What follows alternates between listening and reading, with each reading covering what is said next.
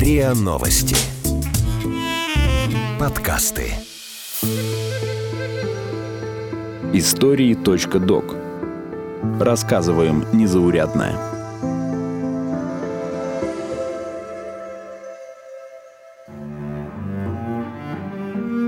Кембриджская пятерка. Как агенты Советского Союза работали в спецслужбах Британии – Поверите ли вы, что советский агент возглавлял отдел по борьбе с коммунизмом в секретной разведке Великобритании Ми-6, а его коллеги-разведчики были агентами контрразведки Ми-5, сотрудниками МИДа, а кое-кто даже личным советником короля Георга VI и дядей нынешней королевы Елизаветы II. Все они скрытно работали на Советский Союз почти 30 лет, причем абсолютно бесплатно и добровольно, исключительно из идейных соображений.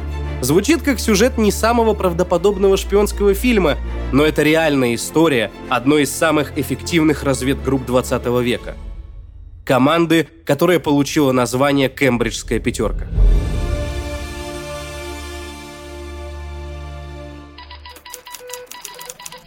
Сообщение центру. Сообщение центру. Совершенно секретно.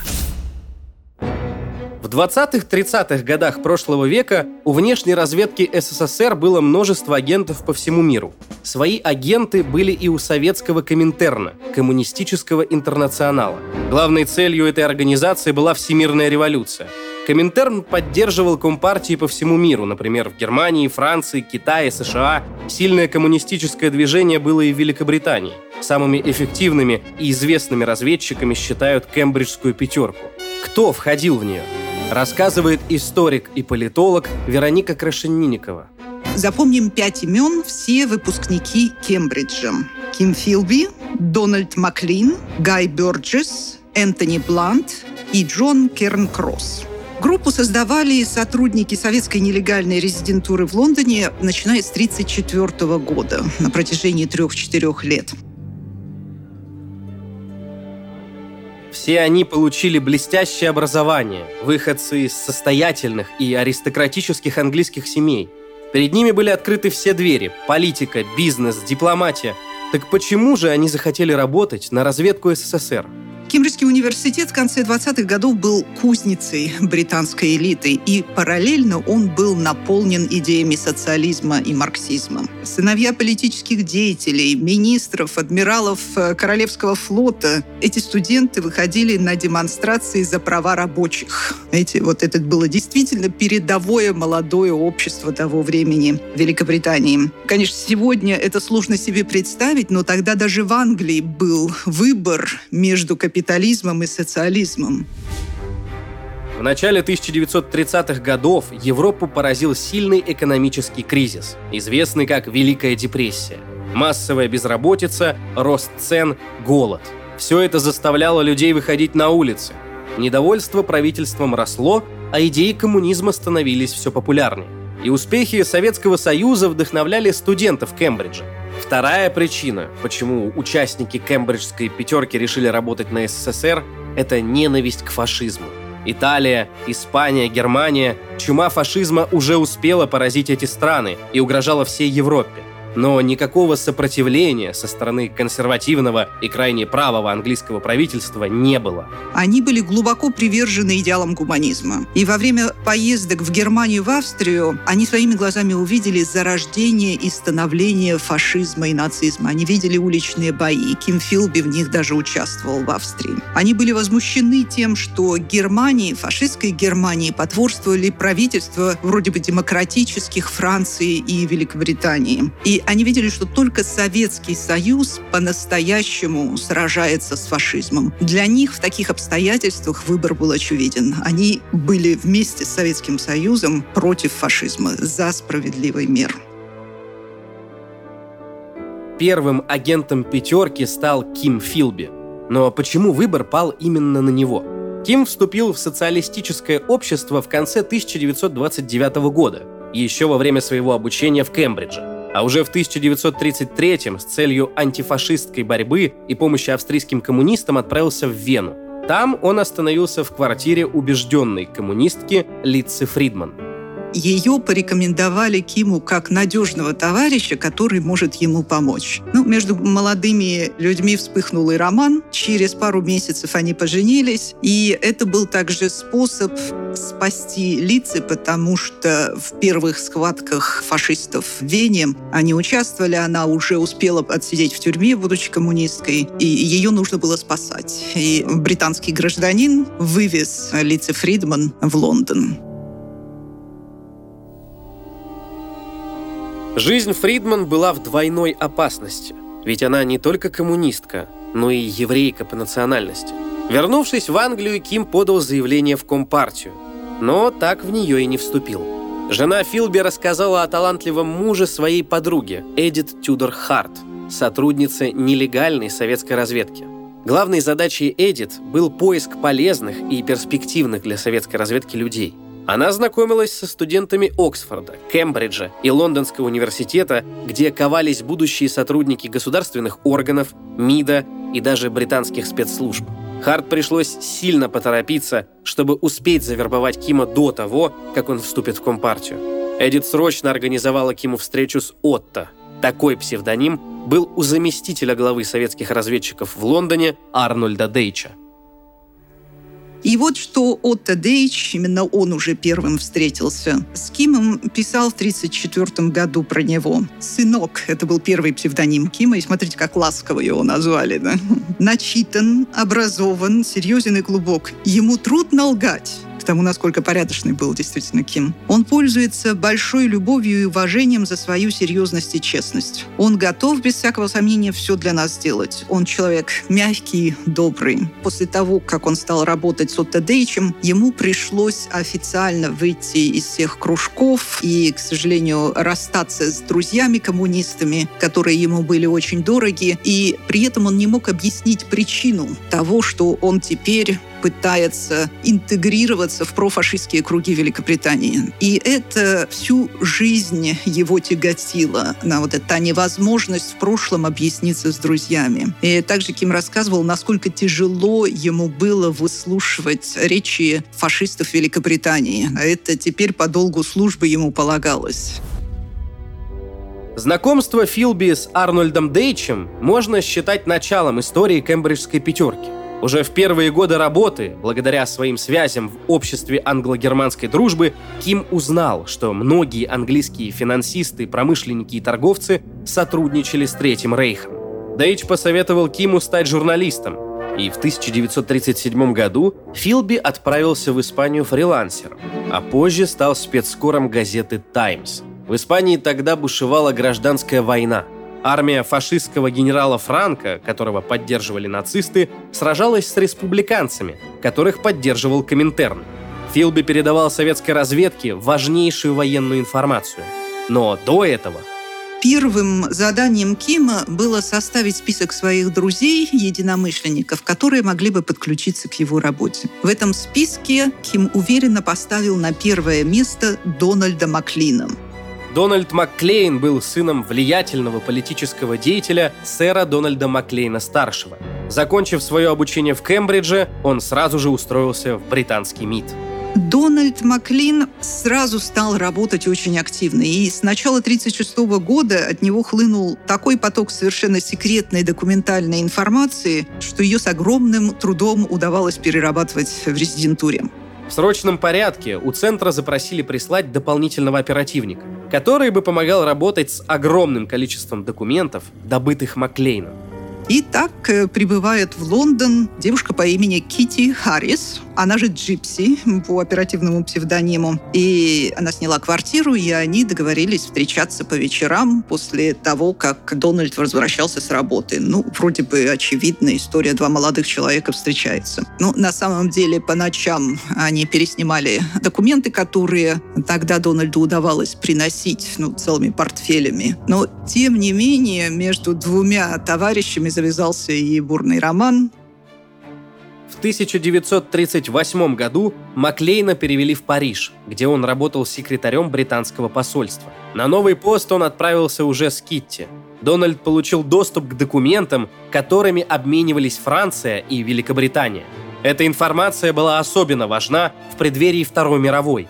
когда не было до конца понятно, кто будет союзником в грядущей войне, а кто врагом. Материалы, которые успел добыть Маклейн с момента начала работы в МИДе и до эвакуации из Парижа в июне 1940 года, занимают в архиве НКВД 45 коробок. Это вот первые годы начала работы Дональда Маклина. В каждой коробке около 300 страниц документации, то есть 14 тысяч листов совершенно секретной информации. Представляете, какой объем поставляли участники Кембриджской пятерки? Кембриджская пятерка.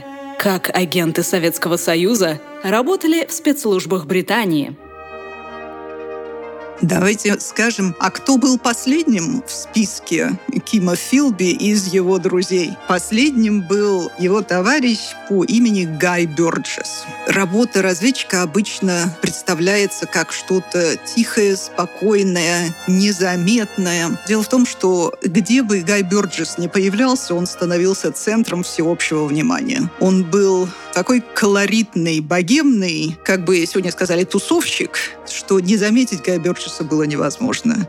Гай Бёрджес родился в аристократической семье английского офицера Королевского флота. Сначала он пошел по стопам отца и поступил в военно-морской колледж, но вскоре заявил родителям. Слишком большая честь для Королевского флота заполучить к себе Гая Бёрджеса.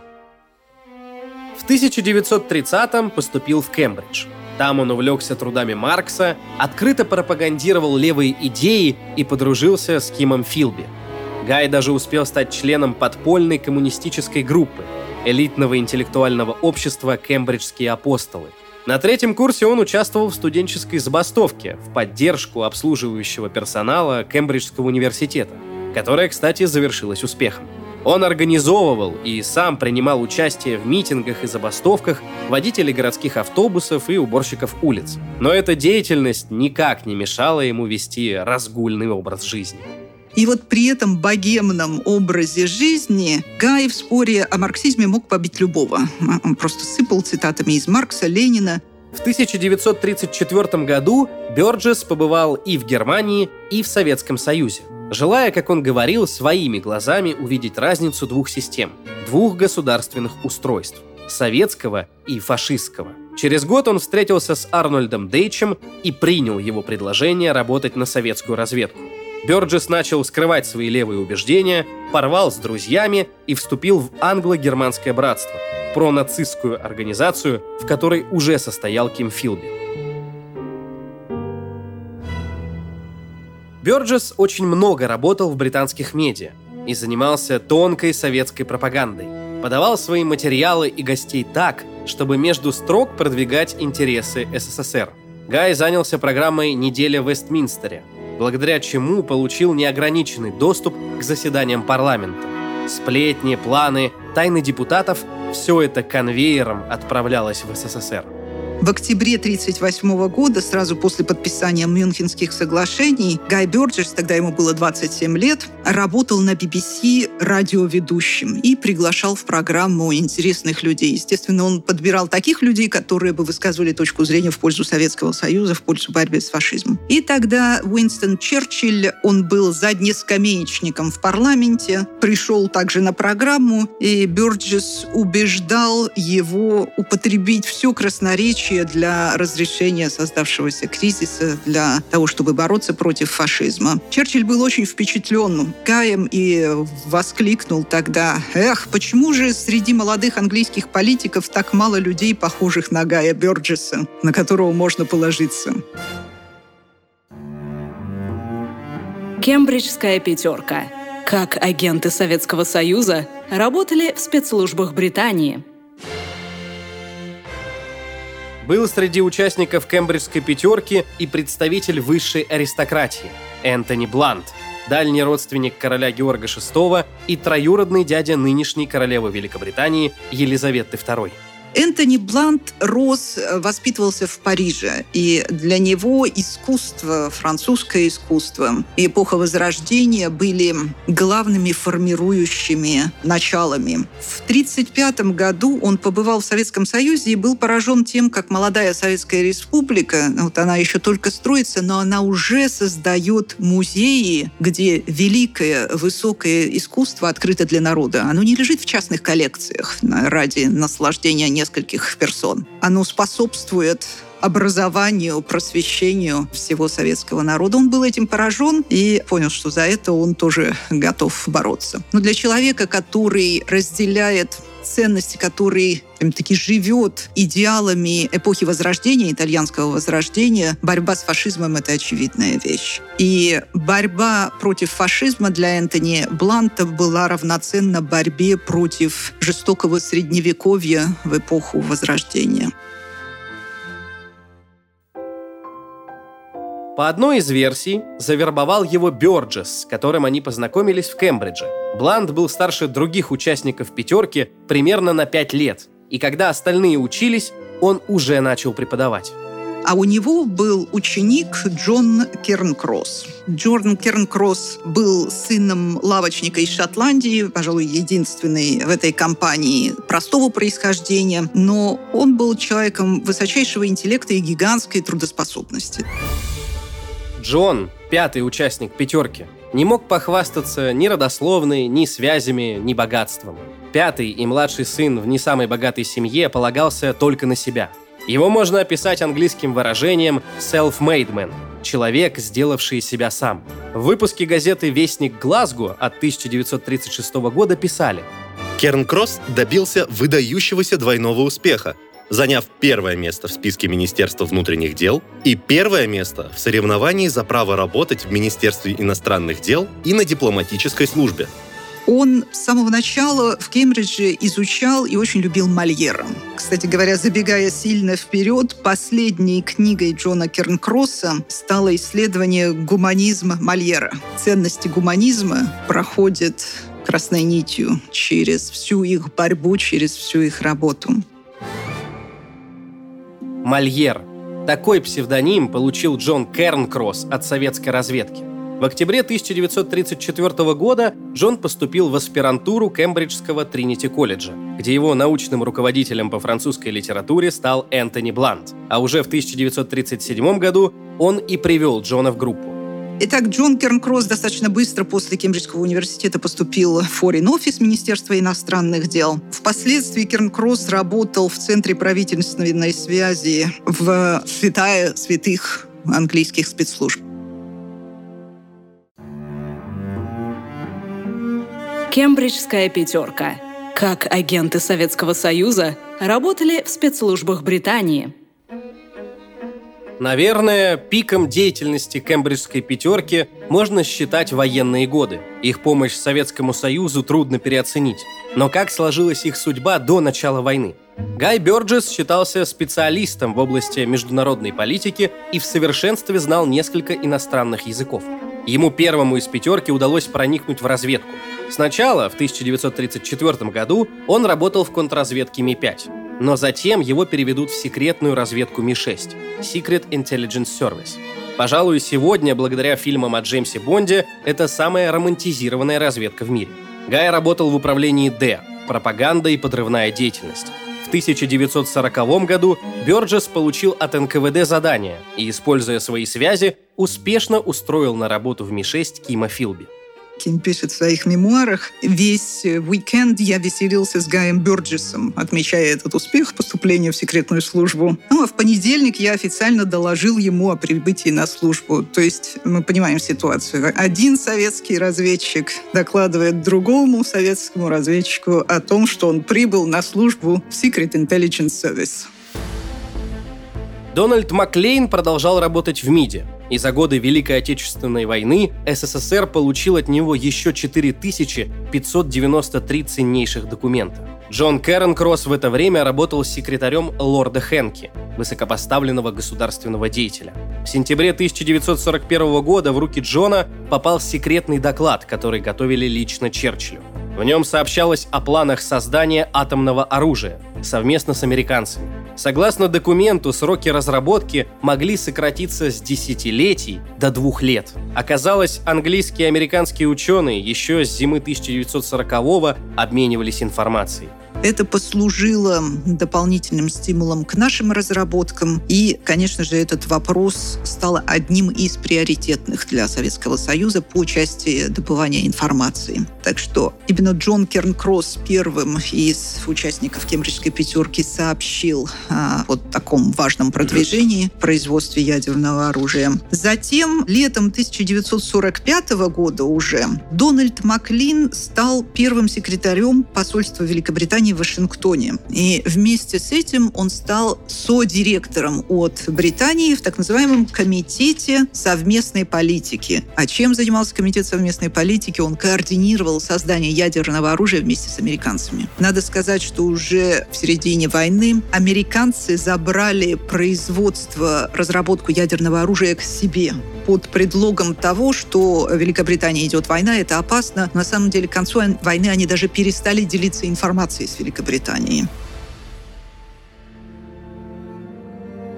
Подробнее о том, как советские разведчики помогали СССР ковать ядерный щит, вы можете услышать в других эпизодах серии про Кембриджскую пятерку.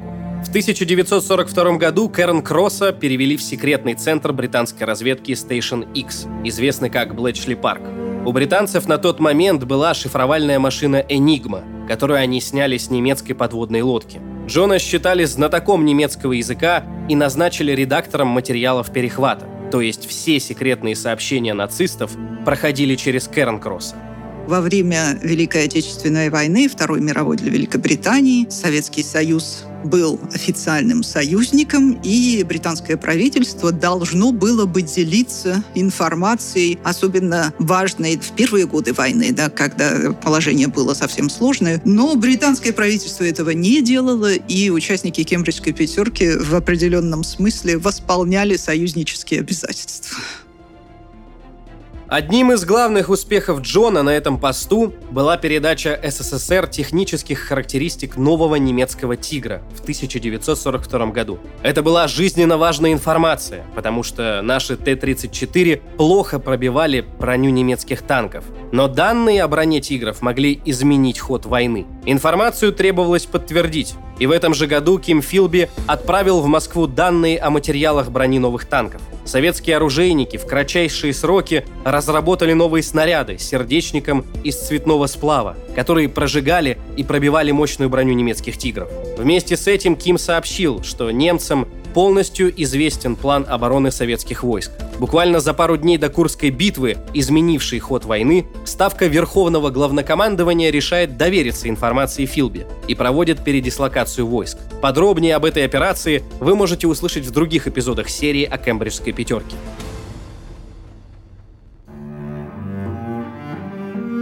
Кембриджская пятерка. Как агенты Советского Союза работали в спецслужбах Британии – в 1944 году Киму Филби удалось сместить собственного босса и добиться назначения на пост руководителя 9 отдела Ми-6, который занимался борьбой с коммунистической и советской деятельностью в Великобритании. Хотя, конечно, и внутри Ми-6 тоже был контрразведывательный отдел, который должен был бороться с советскими и коммунистическими элементами на территории Великобритании и внутри службы тоже. Ну и кто бы мог такой отдел возглавить? Ну, конечно, наш герой Ким Филби. Представьте советского разведчика, который борется с советским и коммунистическим влиянием внутри Ми-6. Вот такой блестящий пост удалось занять. Казалось бы, это пик карьеры. Советский разведчик руководит отделом, который должен бороться с Советским Союзом. Но в 1949 году Ким Филби назначен на пост связного, то есть координатора между Ми-6 и только что сформированными американскими спецслужбами. Вот представьте себе, ЦРУ создается начиная с 1947 года, и в самые первые годы существования Центрального разведывательного управления, когда их британские коллеги рассматриваются как старшие братья и учителя и наставники, наставники. Кто становится таким наставником? Советский разведчик. До сих пор разведсообщество Соединенных Штатов как-то не отошло от этой первородной ошибки, и они по-прежнему время от времени это проскакивает в прессе, напоминают своим британским коллегам, какую засаду те организовали им поначалу. Так что с 1949 по 1951 год Ким Филби возглавляет миссию связи английской разведки с ЦРУ, но также и с ФБР. Бывший сотрудник ЦРУ Майлз Коупленд говорит, ущерб, нанесенный деятельностью Филби, был настолько велик, что лучше бы мы в те годы вообще ничего не делали. О том, что у британцев завелся крот, английская разведка подозревала давно. Велась настоящая охота, и участники кембриджской пятерки не раз были на грани разоблачения. В 1945 году советский разведчик Константин Волков, который работал в консульстве СССР в Стамбуле, чуть не погубил участников пятерки. В обмен на политическое убежище и деньги Волков обещал раскрыть Британии имена двух агентов, работавших в МИДе, и еще одного из контрразведки. Филби понимал, что, скорее всего, предатель знает о нем, Дональде Макклейне и Гая Бёрджесе. Ким уговорил руководство самому отправиться в Стамбул, и в тот же вечер успел сообщить о Волкове советской разведке. Филби выбрал маршрут с пересадками, чтобы добираться как можно дольше. Нелетная погода задержала его вылет еще сильнее. За это время предателя вывезли в СССР. Прибыв в Стамбул, с Филби ожидаемо никто не связался. В консульстве ответили, что такого сотрудника у них никогда не было. Начальству Ким доложил, что вся история с Волковым, видимо, была провокацией. Кембриджской пятерке удавалось скрытно работать почти 30 лет. Но это не могло продолжаться вечно. Информация от советских перебежчиков позволяла контрразведке Британии все ближе и ближе подбираться к агентам пятерки. Ким Филби работал в Вашингтоне на своем посту в 1951 году. Он узнал от американцев, что они подозревают двух человек в разглашении информации, в утечке информации, и один из этих людей был Дональд Маклин. Тогда вместе с Кимом Филби в Вашингтоне находился Гай Бёрджес. А как предупредить Дональда Маклина, который находится в Лондоне, чтобы тот успел что-то предпринять? Ким решает, что отправиться на помощь Маклейну должен Гай Бёрджес. Но британский дипломат не мог бросить работу и сорваться в Лондон без причины. Это вызвало бы слишком много подозрений. Гай всегда был эксцентричным человеком с репутацией балагура и хулигана. И эта репутация сыграла ему на пользу. Он отправился в другой штат по работе. Сообразительный Гай Бёрджес устраивает три автоинцидента Трижды за день он превысил скорость, потом посадил за руль незнакомого американца, которого подобрал по пути, а потом нахамил всем полицейским, которые пытались его утихомирить.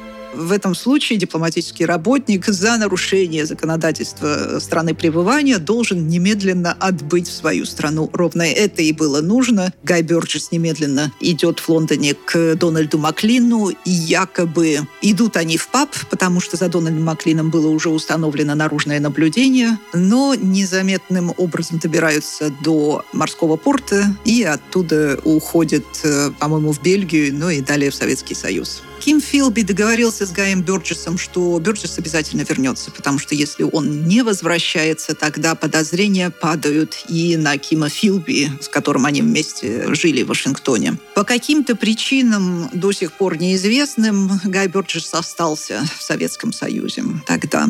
Киму Филби удалось впоследствии пройти через э, очень тяжелые допросы, но он всегда мог находить те ответы, которые проходили, и был несколько раз оправдан. Несколько следующих месяцев Кима допрашивал главный следователь контрразведки Патрик Мельмо. В соседней комнате за ходом допроса следили директора контрразведки Ми-5 и разведки Ми-6. Следователь начал с самого коварного вопроса – как сотрудник посольства в Стамбуле Волков оказался в советской тюрьме. Но Филби не сломался.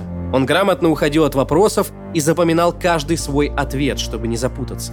У контрразведки не хватало прямых доказательств. Они понимали, что он шпион, но не могли этого доказать. Каждый допрос длился несколько часов, и так день за днем, неделя за неделей.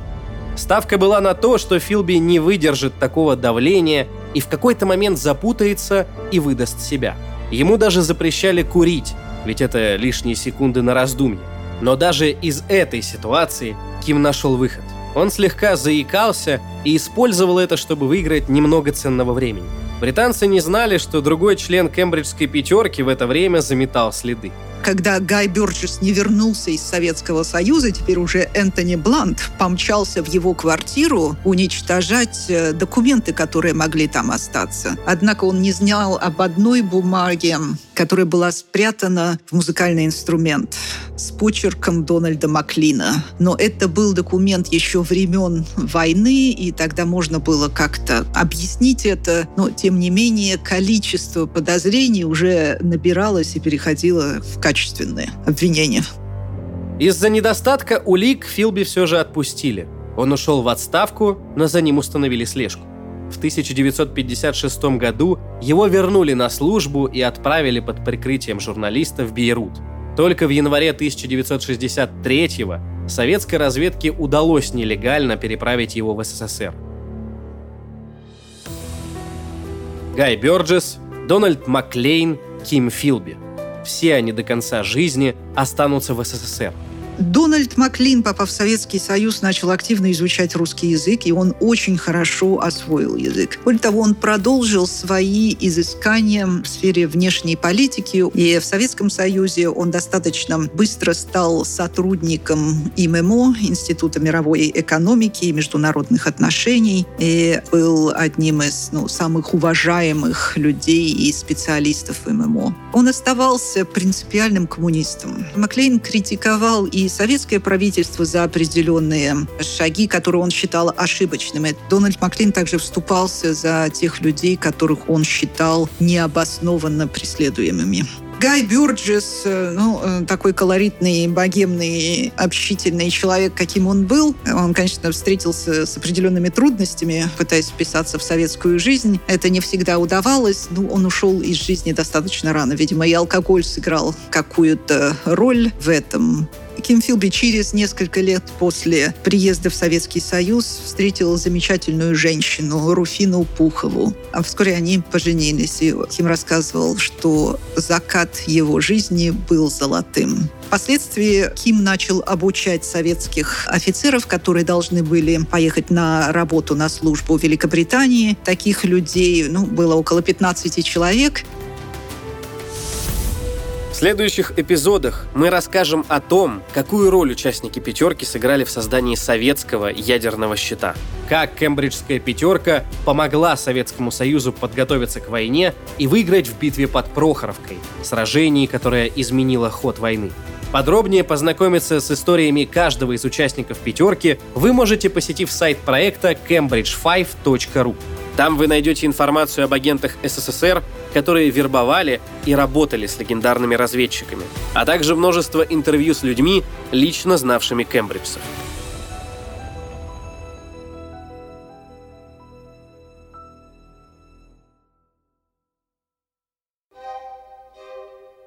Вы слушали эпизод подкаста «Истории.док». Данный выпуск — часть серии про кембриджскую пятерку — Эпизод подготовлен совместно с Музеем современной истории России. Автор сценария — Артем Буфтяк. Эксперт эпизода — Вероника Крашенинникова. Голоса эпизода — Артем Буфтяк, Игорь Кривицкий и Наталья Шашина. Звукорежиссер — Андрей Темнов. Слушайте эпизоды подкаста на сайте ria.ru, в приложениях Apple Podcasts, CastBox, SoundStream и Яндекс.Музыка. Комментируйте и делитесь с друзьями.